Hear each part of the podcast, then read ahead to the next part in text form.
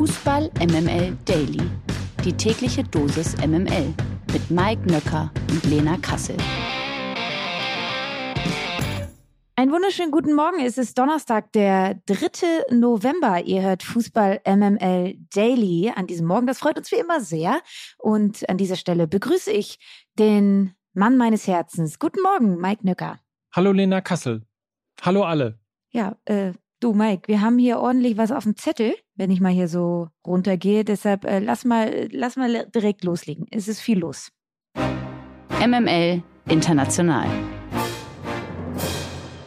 Am gestrigen Abend wurde ein Haken, man weiß nicht, ob es ein blauer Haken für 20 Dollar ist oder äh, ob es ein normaler Haken ist. Auf jeden Fall wurde am gestrigen Abend ein Haken hinter die Champions League Gruppenphase gemacht. Alle Achtelfinalisten stehen fest und es kämpfte ja mit RB Leipzig auch noch ein deutsches Team um den Einzug in die K.O.-Phase. Wie ist es gelaufen für die Elf von Marco Rose? Man, also ketzerisch würde man sagen, ein, ein Spaziergang war das. Der Druck war ja, war ja dann doch schon da. Sie mussten auswärts gegen Schachter Donetsk ran.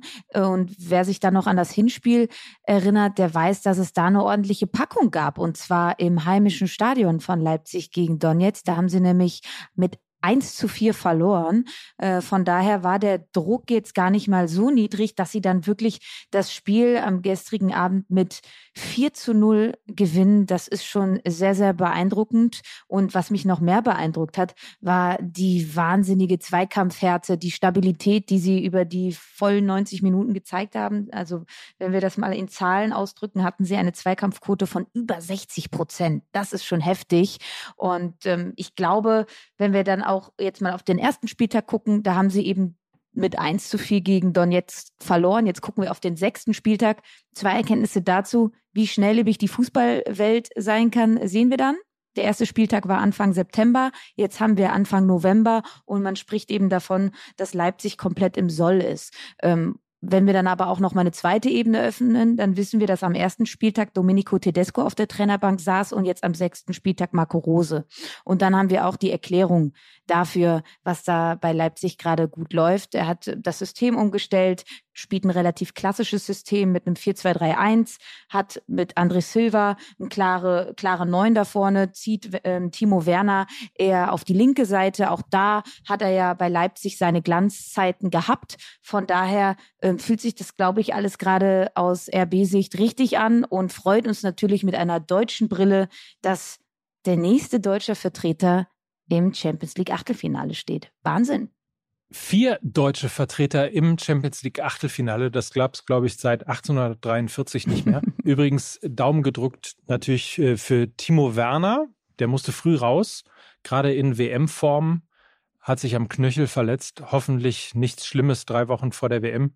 Den könnten wir ja ganz gut gebrauchen, weil er ja auch ähm, das 1 zu 0 für Leipzig in ja, in Timo Werner Art und Weise vorbereitet hat. Ne? So ist es. Und besonders spannend ist ja nicht nur, dass äh, vier deutsche Teams im Achtelfinale der Champions League stehen, sondern eben auch nur ein spanisches Team mit Real Madrid. Und da können wir uns dann eben auch noch an andere Zeiten erinnern. Da war es nämlich genau umgekehrt. Und fest steht aber auch, dass ja mit Bayer Leverkusen auch noch das fünfte deutsche Team zumindest ebenfalls europäisch überwintert, zwar nicht in der Champions League, sondern ähm, in der Europa League, äh, trotzdem natürlich eine wahnsinnige Ausbeute.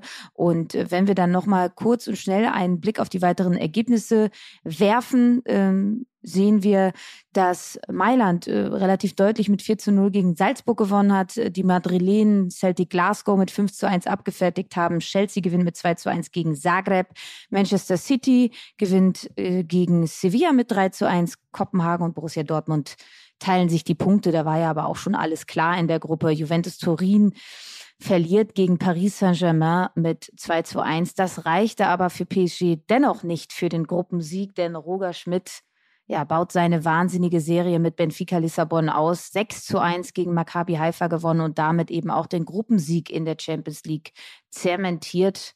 Und die Achtelfinalauslosung, die findet äh, Mike nächste Woche schon statt, ne? Am Montag. Wahnsinn. Ja, was bedeutet, dass Uli Köhler von Sky bereits mit dem Fahrrad unterwegs ist nach Nyon, um dann passend zeitig mit dabei zu sein, wie wir das in den letzten zehn Jahren immer schon irgendwie miterlebt haben. Ja, also das auf jeden Fall. Man muss auch noch sagen, wir sind wieder wer. Ne? Vier deutsche Mannschaften im Champions League Achtelfinale und Leverkusen in der Euroleague. Und was man ja auch immer als Fan sagen muss, ne, ist wahnsinnig gut für die Fünfjahreswertung. Heute Abend gibt es dann schon wieder internationalen Fußball. Es fallen die letzten Entscheidungen in der Europa League und in der Europe Conference League. Heißt sie so? Europa Conference League, Europe, irgendwie sowas in der Conference Art. League, ja. Hm. Conference League. Sagen wir einfach Conference League. Also Europa League Gruppensieger ist ja bereits der SC Freiburg. Die stehen fest. Real Betis, Ferevanchos, wie heißen die? Ferenc Varos, Ferenc Varos. Äh, wir können nur verlieren an dieser Stelle. Stellt euch den Namen vor und machen wir weiter mit dem nächsten. Wir, wir tanzen den Namen irgendwie vielleicht gleich noch. Äh, Royal Union Saint-Gilloise und die alle sind fix im Achtelfinale. Und da merkt man, es ist ein Unterschied zwischen Champions League und, und, und Euroleague, oder? Das hast du richtig erkannt, ja. Dahin will ja auch Union Berlin. Die spielen heute Abend gegen die bereits qualifizierten Belgier aus Saint-Gilles.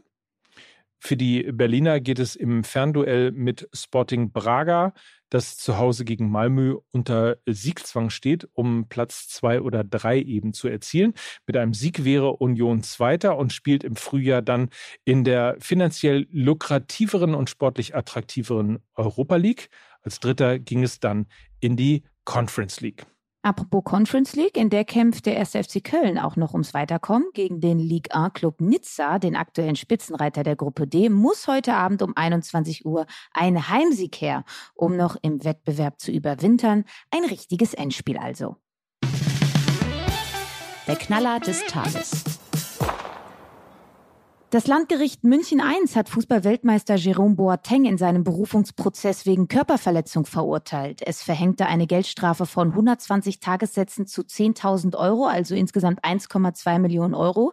Die Staatsanwaltschaft hatte eine Freiheitsstrafe von anderthalb Jahren für Boateng gefordert. Er sei wegen gefährlicher Körperverletzung, vorsätzlicher Körperverletzung und Beleidigung zu verurteilen, verlangte Staatsanwältin Stefanie Eckert.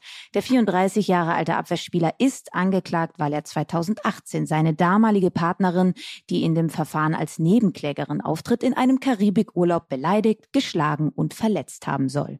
Ja, und der Vorfall sei wohl, Zitat, nur die Spitze des Eisberges, das sagte die Staatsanwältin Eckert und sprach von einer von Gewalt geprägten Beziehung zwischen Boateng und seiner Ex-Partnerin. Die Verteidigung von Boateng verlangte hingegen einen Freispruch vom Vorwurf der Körperverletzung. Boateng sei jemand, der, auch das Zitat, eigentlich schon verurteilt war, bevor er morgens aufgestanden ist. Das sagte sein Anwalt Peter Zuril. Eine prominente Person kann sich nicht in derselben Weise verteidigen, wie es ein 0815 Mensch tun würde. Der Fall Boateng ist nur ein Beispiel von Gewalt von Profifußballern gegen ihre ehemaligen Partnerinnen. Mit welchen Mitteln die Frauen zum Teil drangsaliert und bedroht werden, haben SZ und Corrective recherchiert. Die gesamte Recherche packen wir euch in die Show Notes als Link. Die Fußball MML Presseschau. MML Presseschau. So, und dann kommen wir direkt mal zur nächsten aufschlussreichen investigativen Recherche. Ermittlungen von SRF Investigativ, also vom Schweizer Radio und Fernsehen, zeigen zum ersten Mal im Detail, wie der Staat Katar über Jahre hinweg hohe Funktionäre des Weltfußballs hat ausspionieren lassen. Auch Gegner der bald stattfindenden WM außerhalb des Verbandes FIFA gerieten ins Visier. Das oberste Ziel dabei, verhindern, dass Katar die Weltmeisterschaft wegen der massiven Kritik wieder verliert. Die Ausmaße der Spionage sind erheblich. Alleine für eine Teiloperation waren mindestens 66 Agenten während neun Jahren vorgesehen. Das Budget dafür lag bei etwa 387 Millionen Dollar. Auf fünf Kontinenten waren die Spione aktiv. Darunter sollen wohl auch ehemalige CIA-Agenten gewesen sein. Höchste katarische Regierungskreise waren in der Spionage ebenfalls involviert, unter anderem das heutige Staatsoberhaupt, der Emir von Katar. Hm, ein ganz netter Kerl. Die Dokumente zeigen darüber hinaus, der Wüstenstaat wollte, dass ihm innerhalb der FIFA keine Positionsänderung, keine neuen Freundschaften, keine potenziell gefährliche Allianz entgeht, einfach nichts, was die WM-Austragung gefährden könnte. Es gibt auf der Webseite vom SRF einen richtig tollen Artikel mit dem Titel Projekt gnadenlos dazu und auch diesen Link zum Artikel packen wir euch in die Shownotes. Sehr lebenswert und sehr erkenntnisreich. Gewinner des Tages. Ja, das ist heute der gebürtige Berliner Herni Mukhtar, der 27-Jährige, wurde als erster Deutscher zum wertvollsten Spieler, dem Most Valuable Player, MVP, der MLS-Saison gewählt. Mit über 48 Prozent der Stimmen wurde der Offensivspieler von Nashville SC der in der diesjährigen MLS-Saison 23 Tore und 11 Assists erzielen konnte, zum MVP gewählt. Abstimmen konnten Spieler, Journalisten und die Clubs. Die meisten entschieden sich für den Torschützenkönig. Mukhtar wurde einst in der Akademie von Hertha BSC ausgebildet und absolvierte auch seine ersten Bundesligaspiele für die alte Dame. Kennst du ihn eigentlich? Ja, Hani Mukta. Also man kann eigentlich davon ausgehen, dass jeder Herr Taner und jede Herr Tanerin seit ungefähr zwei Jahren darüber redet, dass Hani Mukta doch bitte wieder zurück nach Berlin kommen soll. ja, wir drücken die Daumen. Übrigens für den ganz großen Wurf hat es äh, mit seinem jetzigen Club Nashville aber nicht gereicht. Schon in der ersten Playoff-Runde war gegen Los Angeles Galaxy Schluss. 0 zu 1 verlor man. Muktas Team hat sich aber überhaupt für die Playoffs qualifiziert und das alleine war schon eben ein wirklicher Grund, ihn zum MVP zu machen. Das war eine totale Überraschung. Mukhtar war an 65,4 Prozent aller Tore seines Clubs in 2022 direkt beteiligt. Grüße gehen raus an Hansi Flick. Vielleicht eine WM-Überraschung, who? Apropos. Die Ohrfeige. Auf der Suche nach dem perfekten Kader für die WM in Katar hat Flick offenbar versucht, Jonas Hector von einem Comeback in der deutschen Nationalmannschaft zu überzeugen. Das berichtet zumindest Sky. Demnach sei der Kapitän des ersten FC Köln von der Anfrage zwar geschmeichelt gewesen, habe aber abgelehnt. Hintergrund von Flicks Anfrage soll offenbar dessen Unzufriedenheit auf der Position des Linksverteidigers sein. Die bisher als sichere WM-Fahrer gehandelten David Raum und Robin Gosens sind außer Form oder im Club nur reserviert ist. Auch von anderen Kandidaten wie Freiburgs Kapitän Christian Günther soll Flick nicht vollends überzeugt sein. Die für Sommer 2020 geplante Euro musste aufgrund der Corona-Pandemie verschoben werden. Im Herbst 2020 gab der Linksverteidiger nach 43 Einsätzen und Teilnahmen an WM, EM und Confederations Cup überraschend aber seinen Rücktritt aus dem DFB-Team bekannt und das wird sich voraussichtlich jetzt auch nicht ändern. Denn er verteilte eben die Ohrfeige an äh, Hansi. Wie wär's denn mit äh, hier? Hatten wir doch schon mal, 2018, Marvin Plattenhardt. Hm? Hat er nicht links gespielt? da, da, das war ja sehr schön, wie, wie kolossal er ignoriert wurde. Ah, herrlich. Aber ignorieren und deutsche Nationalmannschaft, das ist doch schon viel Spieler. Ich wollte gerade sagen, also auch oder? Jonas Hector war jetzt nicht unbedingt der Spieler, der ähm, die, die ganz so viele Pässe abbekommen hat. Also ja. Hm. Freundinnen und Freunde, morgen ist Freitag. Yay! Das heißt, Yay. Ähm, wir haben wieder einen Gast. Yay! Das stimmt, das ist korrekt. Man könnte sagen, er ist, äh, also wenn er, wenn er Texaner wäre, ne, dann wäre er ein Revolverheld. Uh, hm. Ja, das könnt ihr durchaus, Spoiler ja, Alert. das könnt ihr durchaus als kleinen Teaser verstehen. Wir sprechen mit einem ganz tollen Gast über den anstehenden Bundesligaspieltag und darauf freuen wir uns natürlich sehr. Ihr hoffentlich auch. Also schaltet auf jeden Fall morgen wieder ein. Bis dahin. Ver Ein feinen Tag. Ja, genau. Das ist natürlich dein Satz. Fein Tag. Das ist dein Satz. Sehr feiner Tag, so. bitte, an alle ja. da draußen. Schön, dass ihr da seid. Und äh, ansonsten bleibt uns noch viele Grüße. Schönen Tag. Und das waren Mike Nöcker und Lena Kassel für Fußball MML. Tschüss. Tschüss. Dieser Podcast wird produziert von Podstars bei OMR.